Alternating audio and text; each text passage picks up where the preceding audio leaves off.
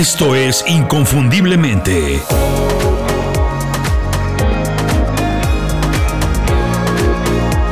Sé extraordinario en lo que haces. Hola, bienvenidos a Inconfundiblemente, soy Julio Muñiz. Tradicionalmente, vamos a ser sinceros, enero empieza en la segunda semana. Para la mayoría de personas, los primeros días todavía son días de fiesta, de recuperación, de regreso de vacaciones y de irse aclimatando poco a poco a las actividades profesionales. Y desde ese punto de vista del profesional, pues esto puede ser buenísimo porque casi nadie te busca, no te llaman o te piden ayuda con algo. Así que tenemos un poco más de tiempo y de espacio, algo de tranquilidad para organizarnos. Tomar tiempo y organizar qué quieres y qué necesitas hacer durante un año, más que nada te da mucha seguridad, te da control y estabilidad cosas buenísimas en cuestiones de trabajo. Se escucha como algo muy complicado, pero es muy sencillo. Organizarse nada más es decidir cuáles son tus prioridades durante el año. ¿Dónde vas a poner tu energía para conseguir las cosas que quieres o que necesitas? Y sobre todo, qué cosas vas a hacer, qué compromisos vas a hacer para que esas cosas sucedan, para que las alcances. Así que por donde lo veas, organizarse es bueno. Yo siempre lo hago y personalmente siempre me organizo pensando en grande, en muy grande. Siempre pienso que el año que empieza será el mejor año de mi vida hasta este momento. Vamos a ver cómo me organizo en enero para tener un super año los próximos 12 meses. Hay muchas razones buenas para organizarse. En mi caso, una de las más importantes es evitar las sorpresas desagradables. Verdaderamente me molestan, me ponen de muy mal humor. Y no me malinterpretes, no es que me pongo así con todas las cosas malas o inesperadas que me pasan, porque siempre nos pasan, no. Incluso tengo una mentalidad yo digo que de crecimiento porque intento aprovecharlas, les veo el lado bueno y las intento utilizar a mi favor. Pero lo que sí me molesta es que me pase algo malo y no pueda resolverlo rápido nada más, no porque no sepa cómo hacerlo, sino porque estaba mal organizado. Por eso es que hago las cosas que voy a platicarte a continuación. Esto es cómo me organizo para tener el mejor año de mi vida.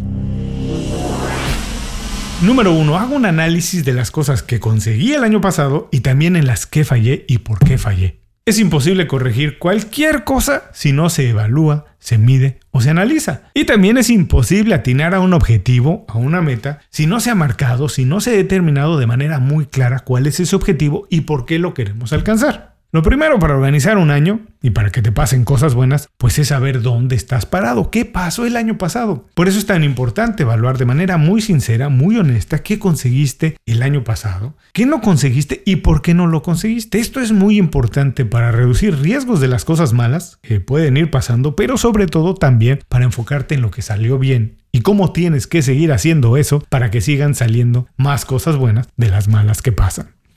Número 2 Establezco objetivos claros para los próximos 12 meses y me comprometo a alcanzarlos. Para ser feliz y para vivir tranquilo y a gusto, es necesario tomar decisiones. Algunas veces yo sé es complicado. A muchas personas no les gusta decidir y van echándolo para atrás. Pero es la única manera de que tu vida y tu carrera esté en tus manos, que tú tengas el control. Establecer objetivos reales y alcanzables es una de las primeras decisiones, o sea, hay que decidirlo, hay que hacerlo, que se tiene que tomar al inicio de un año.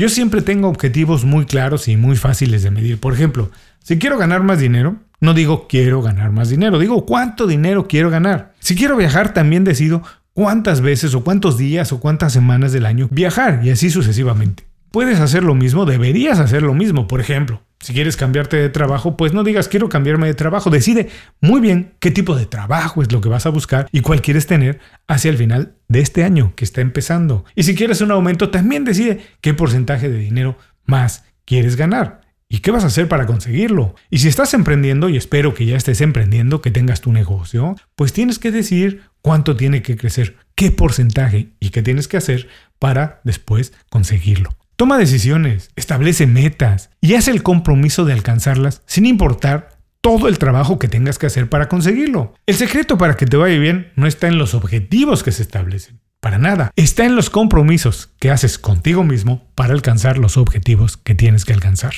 Número 3. Hago una auditoría financiera de arriba a abajo. Veo todos los detalles. Mucha gente tiene este paso como el primero en su plan de organización. En mi caso es importante, pero no es el más importante. A mí lo que me interesa más es mi bienestar, mi estilo de vida. Obviamente eso está directamente relacionado con el ingreso que tengo, con lo que gano. Pero prefiero definir primero cómo quiero vivir y después hacer lo que tenga que hacer en cuestiones de trabajo para vivir como se me antoja. Y no al revés, que primero gano y después decido cómo puedo vivir en base a lo que gano. De cualquier manera, la auditoría financiera es importante. Primero, necesitas determinar cuánto ganaste y cuánto gastaste el año pasado. Y si quieres mantenerte más o menos en el mismo rango o qué tipo de ajuste tienes que hacer. No dejes de considerar si tienes alguna deuda, incluso deuda de escuela, de tarjeta de crédito, lo que sea. Y por supuesto, haz un plan de cuánto quieres acabar de pagarla o cuánto tienes que reducirla por lo menos durante el año. Todo esto tiene un objetivo muy claro y es establecer un presupuesto mensual para los próximos 12 meses, tus ingresos y tus gastos.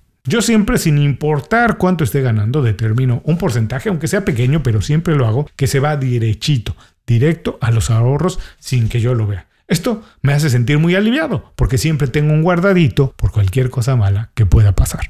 Número 4. Organizo mis tareas y mi agenda general para enfocarme todo el tiempo y todo el año en las prioridades. Agregar tareas nuevas, tener metas y objetivos nuevos en un año que empieza, por supuesto, significa que tengo que hacer espacio en mi agenda para cosas nuevas. Y enero es el momento ideal para organizar eso, mis tareas, mis reuniones y mis compromisos. Así puedo organizar las actividades de los próximos meses para recortar o eliminar cosas que no quiero hacer o que me roban energía y tiempo. Todo profesional y especialmente los emprendedores sabemos que el tiempo es muy preciado, es muy importante. Es lo más preciado que tenemos, de hecho, es lo más importante. Así que para evitar quedarme sin tiempo y sin energía a la mitad del año, me aseguro de que mi calendario, de que mi agenda esté llena de cosas que me entusiasman, que me hacen crecer y me hacen sentir bien.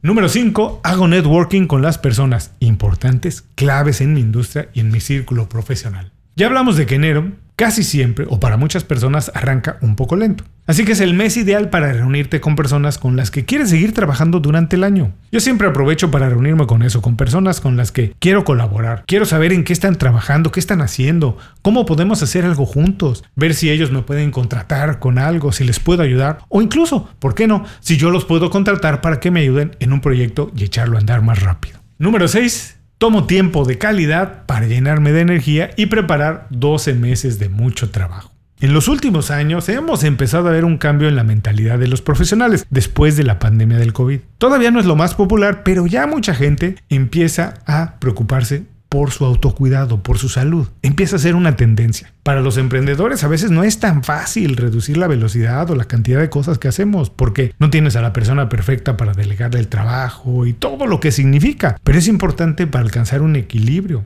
entre trabajo y tu bienestar. Sin embargo, siempre es necesario tomarse un tiempo para uno mismo, a pesar de todo lo que tenemos que hacer. Es una prioridad que tienes que marcar en tu calendario. Yo lo hago y no hay nada que me evite que eso pase es una prioridad. La salud física y mental son dos cosas que muy fácil damos por hecho, damos por sentadas hasta que empiezan a faltar, a fallarnos. Cualquier momento es bueno para hacerlo de verdad, para preocuparte por ti. Pero enero pues es ideal, es especial. Generalmente es este el mes en el que yo aprovecho para hacerme todos los análisis que tengo que hacer. Voy con mi doctor y le digo todo lo que tengo que hacer y que me tengo que revisar. Además de que dejo tiempo así libre específicamente para recargarme, para desintoxicarme del trabajo. Siempre pienso que tengo por delante 12 meses que son muy importantes y que si no me organizo pues no los voy a poder aprovechar, pero que si me organizo van a ser los mejores 12 meses de mi vida hasta este momento.